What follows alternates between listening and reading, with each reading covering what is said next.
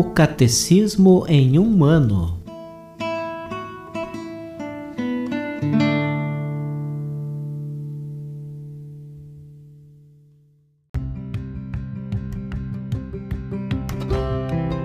Olá, eu sou Gabriel, seminarista da Diocese de Ponta Grossa, no Paraná. Você está ouvindo o podcast O Catecismo em um ano.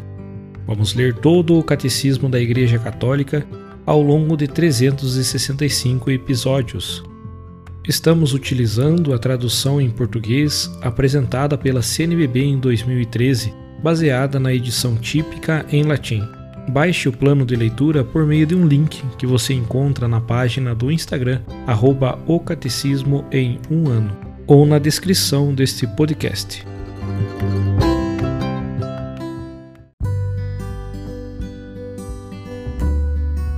Este é o dia 311 do podcast Catecismo em um ano.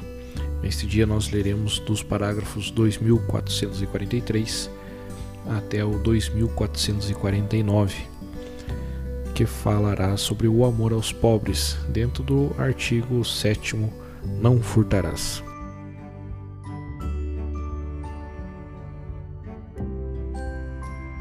Deus abençoa aqueles que ajudam os pobres e reprova aqueles que se afastam deles. Dá a quem te pedir e não vires as costas de quem te pede emprestado.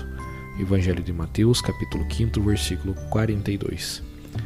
De graça recebestes, de graça deveis dar.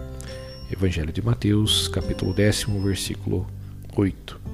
Jesus Cristo reconhecerá seus eleitos pelo que tiverem feito pelos pobres. Temos o sinal da presença de Cristo quando aos pobres se anuncia a boa nova. Evangelho de Mateus, capítulo 11, versículo 5. O amor da Igreja pelos pobres faz parte da sua constante tradição. Inspira-se no Evangelho das Bem-aventuranças, na pobreza de Jesus e em sua atenção pelos pobres. O amor aos pobres é também um dos motivos do dever de trabalhar para se ter o que partilhar com quem tiver necessidade. Não se estende apenas à pobreza material, mas também às numerosas formas de pobreza cultural e religiosa. O amor aos pobres é incompatível com o amor imoderado pelas riquezas ou o uso egoísta delas. E agora vós, os ricos, chorai e gemei por causa das desgraças que estão para cair sobre vós Vossa riqueza está apodrecendo e vossas roupas estão carcomidas pelas traças. Vosso ouro e vossa prata estão enferrujados, e a ferrugem deles vai depor contra vós e devorar vossas carnes como fogo. Nestes dias, que são os últimos, amontoastes tesouros. Olhai, o salário dos trabalhadores que ceifaram os vossos campos e que vós deixastes de pagar está gritando o clamor dos trabalhadores chegou aos ouvidos do Senhor Todo-Poderoso. Vivestes luxuosamente na terra, entregues à boa vida, engordando a vós mesmos no dia da matança. Condenastes o justo e o assassinastes. Ele não vos resiste. Carta de São Tiago, capítulo 5, versículo do 1 ao 6. São João Crisóstomo lembra essa verdade em termos vigorosos não deixar os pobres participar dos próprios bens é roubá-los e tirar-lhes a vida. Nós não detemos nossos bens, mas os deles. É preciso satisfazer, acima de tudo, as exigências da justiça, para que não ofereçamos como dom da caridade aquilo que já é devido por justiça. Quando damos aos pobres as coisas indispensáveis, não praticamos com eles grande generosidade pessoal, mas lhe devolvemos o que é deles. Cumprimos um dever de justiça e não tanto um ato de caridade. As obras de misericórdia são as ações caritativas pelas quais socorremos o próximo em suas necessidades corporais e espirituais. Instruir, aconselhar, consolar, confortar são obras de misericórdia espiritual como também perdoar e suportar com paciência. As obras de misericórdia corporal consistem, sobretudo, em dar de comer a quem tem fome, dar de beber a quem tem sede, dar moradia aos desabrigados, vestir os maltrapilhos, visitar os doentes e prisioneiros, sepultar os mortos. Dentre esses gestos de misericórdia, a esmola dada aos pobres é um dos principais testemunhos da caridade fraterna. É também uma prática de justiça que agrada a Deus. Quem tiver duas túnicas, dê uma a quem não tem, e quem tiver comida, faça o mesmo. Evangelho de Lucas, capítulo 3, versículo 11. Dai em esmola o que está dentro, e tudo ficará puro para vós. Lucas capítulo 11, versículo 41. Se um irmão ou uma irmã não têm o que vestir, eles faltam necessário para a subsistência de cada dia, e alguém dentre vós lhes disser: Ide em paz, aquecei-vos e comei à vontade, sem lhes dar o necessário para o corpo, que adianta isto? Carta de São Tiago, capítulo 2, versículo 15 e 16. Sob as suas múltiplas formas, extrema privação material, opressão injusta, enfermidades físicas e psíquicas, e por fim a morte, a miséria humana é o sinal manifesto da condição natural da fraqueza em que o homem se encontra após o primeiro pecado e da necessidade de salvação. É por isso que ela atrai a compaixão de Cristo Salvador, que quis assumi-la sobre si, identificando-se com os mais pequeninos entre seus irmãos. É também por isso que todos aqueles que ela atinge são objeto de amor preferencial por parte da Igreja, que desde as suas origens apesar das falhas de muitos de seus membros, não deixou nunca de trabalhar por aliviá-los, defendê-los e libertá-los. Ela o faz por meio de inúmeras obras de beneficência que continuam a ser sempre e por toda parte indispensáveis. No Antigo Testamento, todas as medidas jurídicas, ano de perdão, proibição de empréstimos a juros e da manutenção da penhora, obrigação do dízimo, pagamento cotidiano ao trabalhador diarista, direito de colher os cachos de uva nas vinhas e de recolher as espigas ceivadas nos campos, são uma resposta à exortação do Deuteronômio. Nunca deixará de haver pobres na terra. Eu te dou este mandamento: abre tua mão para teu irmão, teu necessitado, teu pobre em tua terra. Deuteronômio capítulo 15, versículo 11. Jesus faz suas essas palavras: Os pobres sempre os tendes convosco, a mim, no entanto, nem sempre tereis. Evangelho de João, capítulo 12, versículo 8. Dessa forma, ele não deixa enfraquecer a veemência dos oráculos antigos contra aquele que quer comprar o fraco por dinheiro, o indigente por um par de sandálias. Amós, capítulo 8, versículo 6 mas ele nos convida a reconhecer sua presença nos pobres, que são seus irmãos. No dia em que sua mãe a repreendeu por manter em casa pobres e doentes, Santa Rosa de Lima lhe replicou: Quando servimos aos pobres e doentes, servimos a Jesus. Não nos devemos cansar de ajudar o próximo, porque neles é a Jesus que servimos.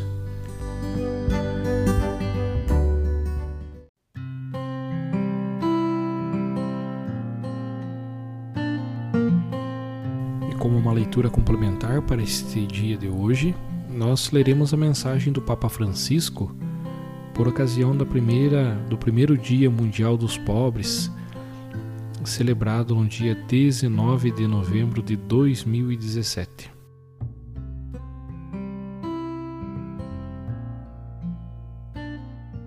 Não amemos com palavras, mas com obras. Meus filhinhos, não amemos com palavras nem com a boca, mas com as obras e com a verdade. 1 João, capítulo 3, versículo 18.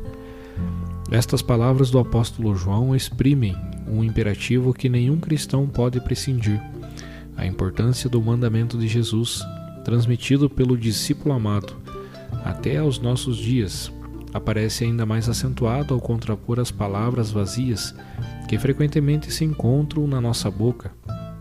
As obras concretas, as únicas capazes de medir verdadeiramente o que valemos.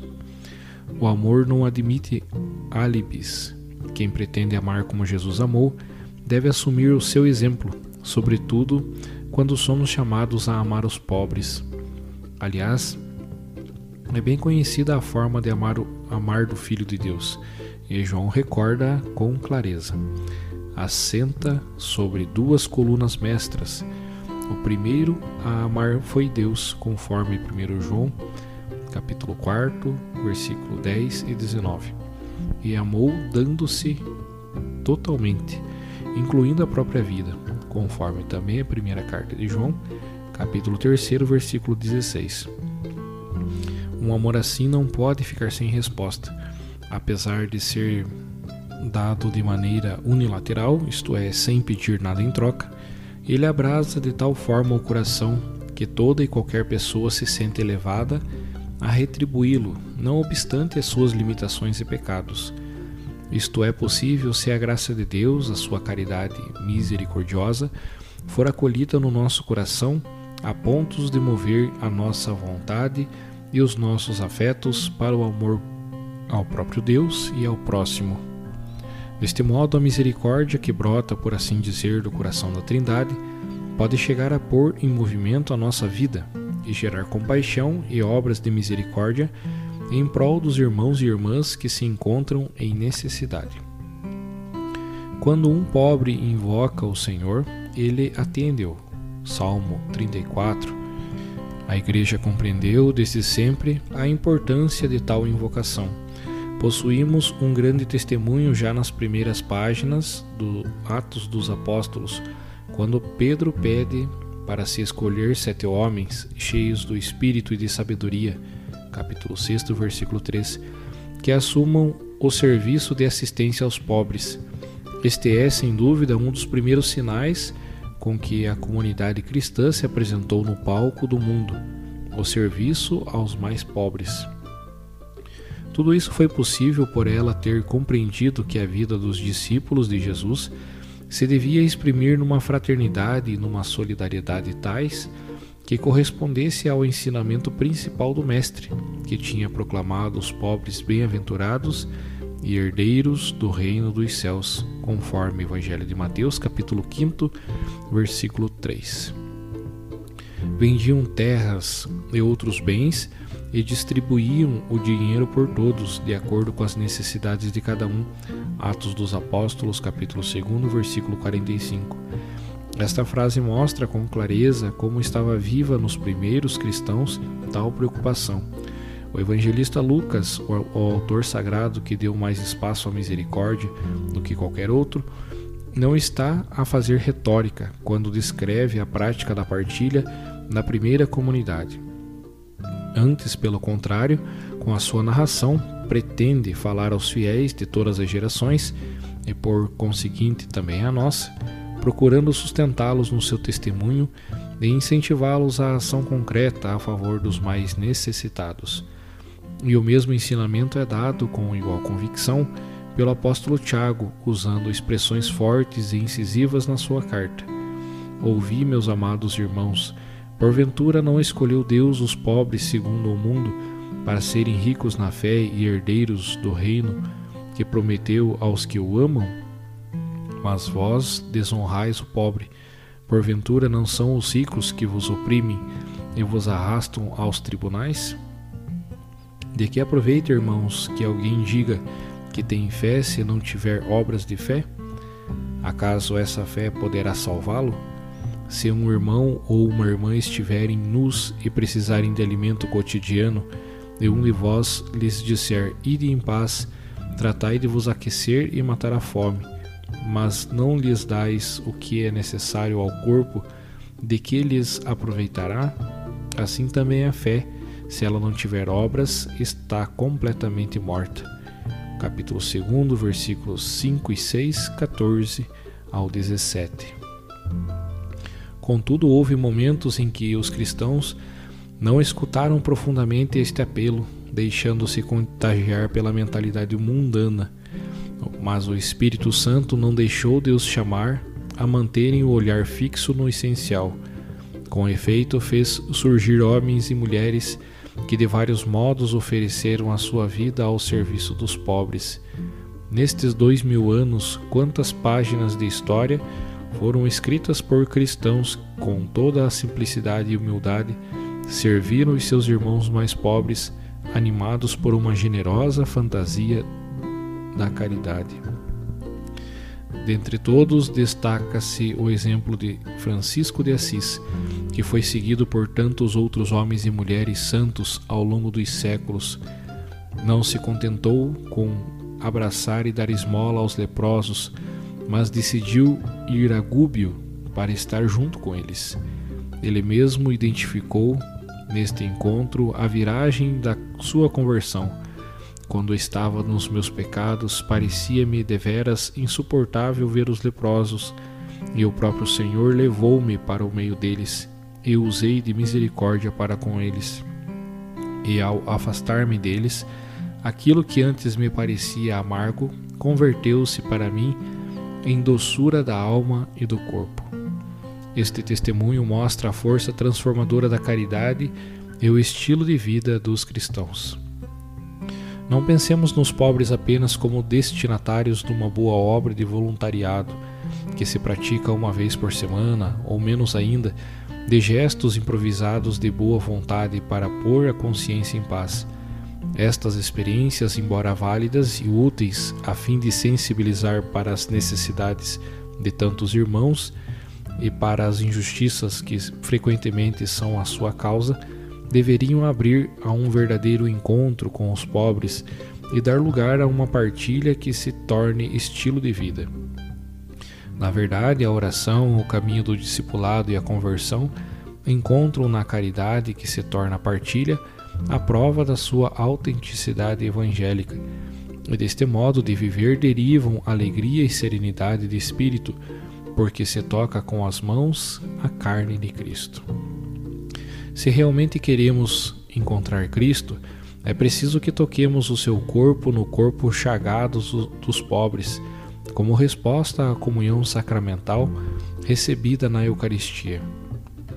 O corpo de Cristo, partido na Sagrada Liturgia, deixa-se encontrar pela caridade partilhada no rosto e na pessoa dos irmãos e irmãs mais frágeis. Continuam a ressoar de grande atualidade estas palavras do Santo Bispo Crisóstomo: Queres honrar o corpo de Cristo?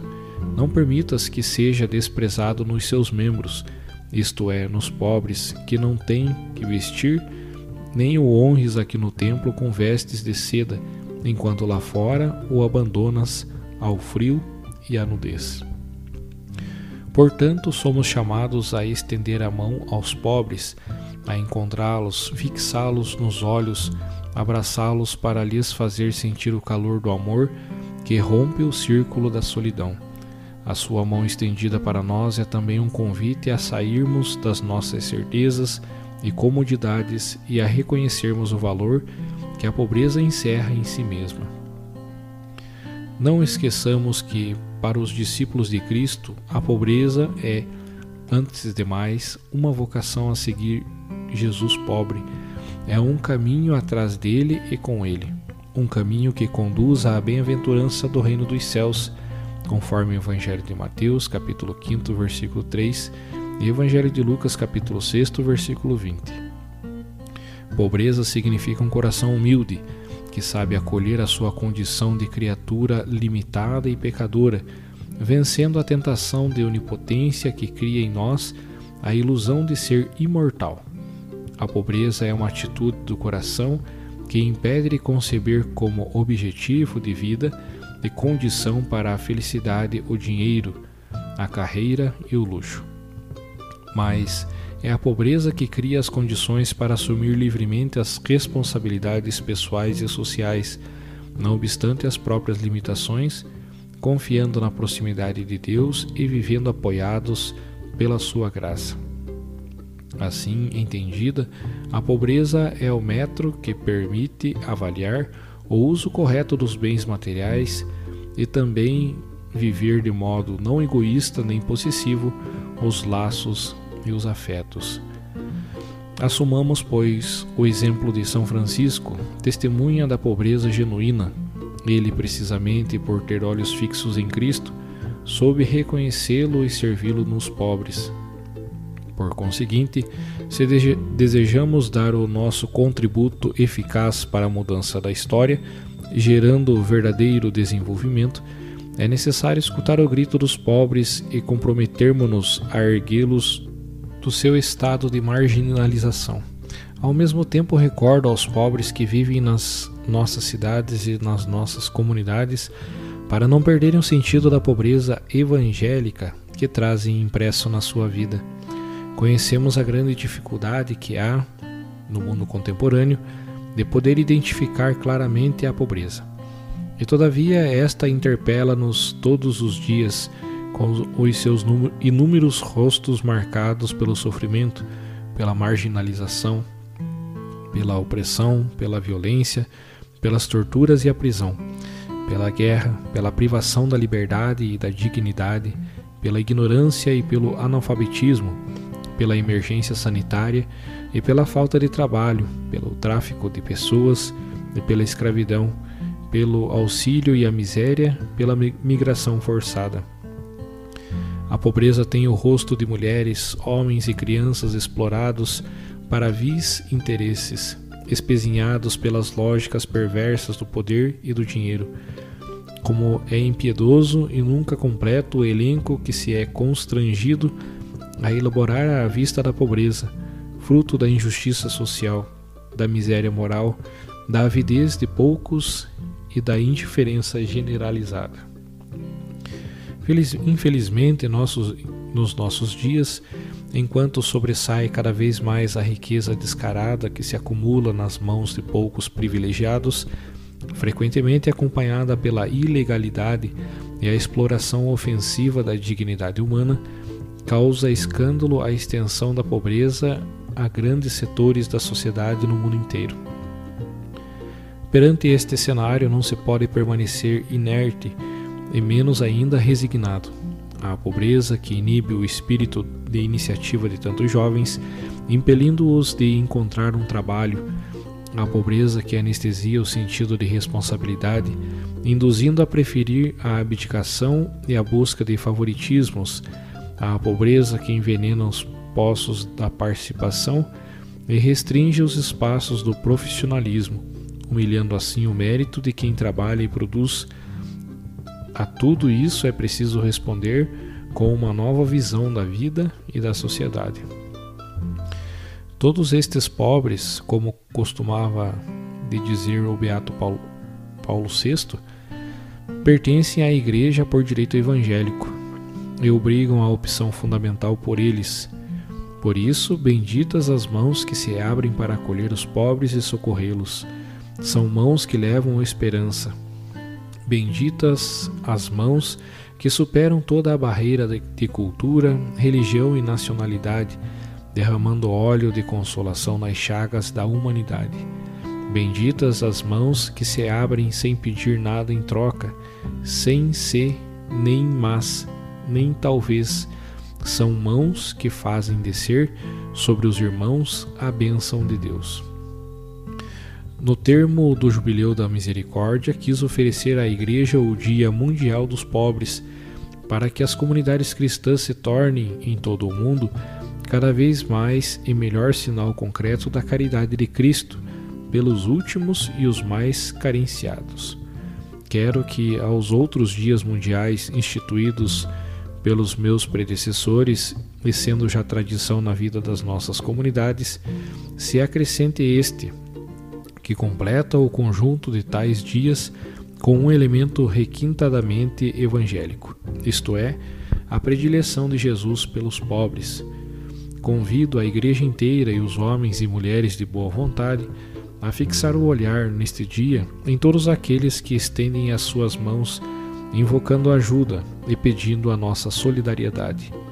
São nossos irmãos e irmãs, criados e amados pelo único Pai Celeste.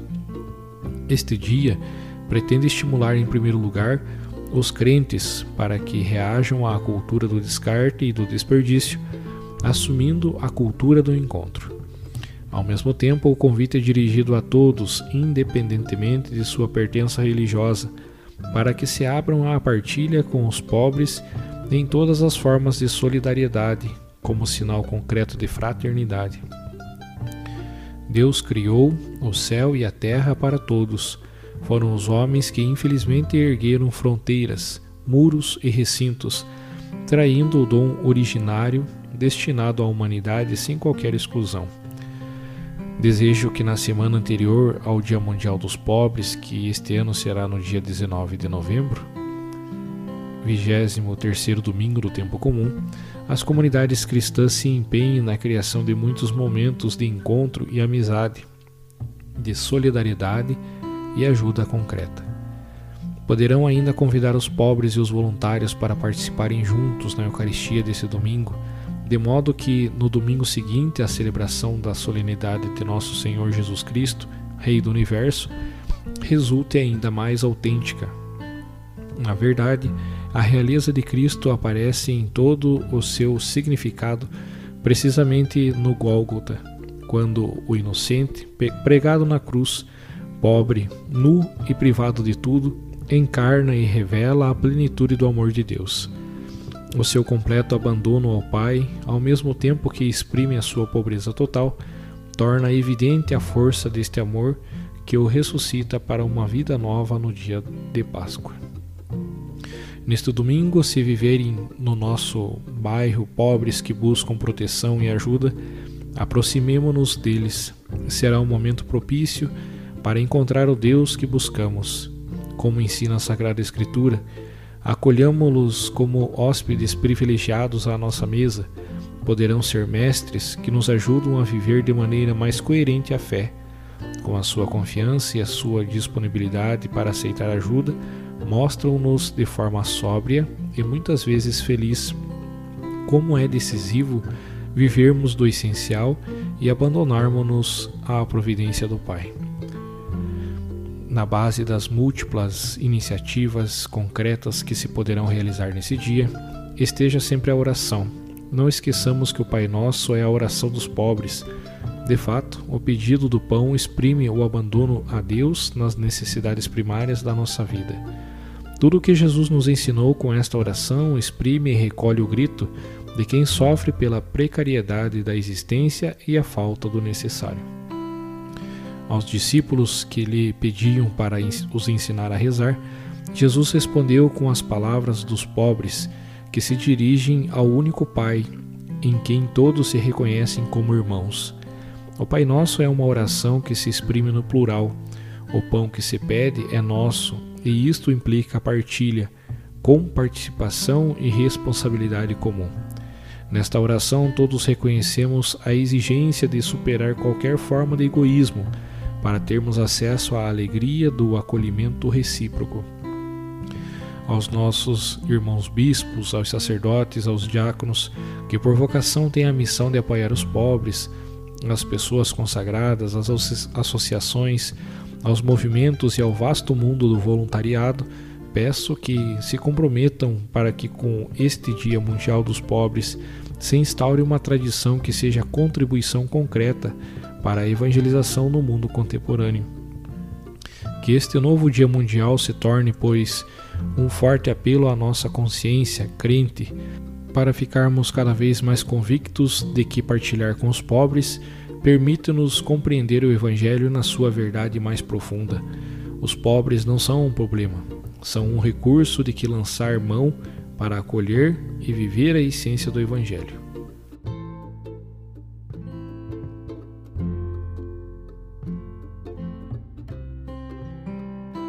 Os textos dos discursos papais encontram-se na íntegra no site da Santa Sé, vatican.va.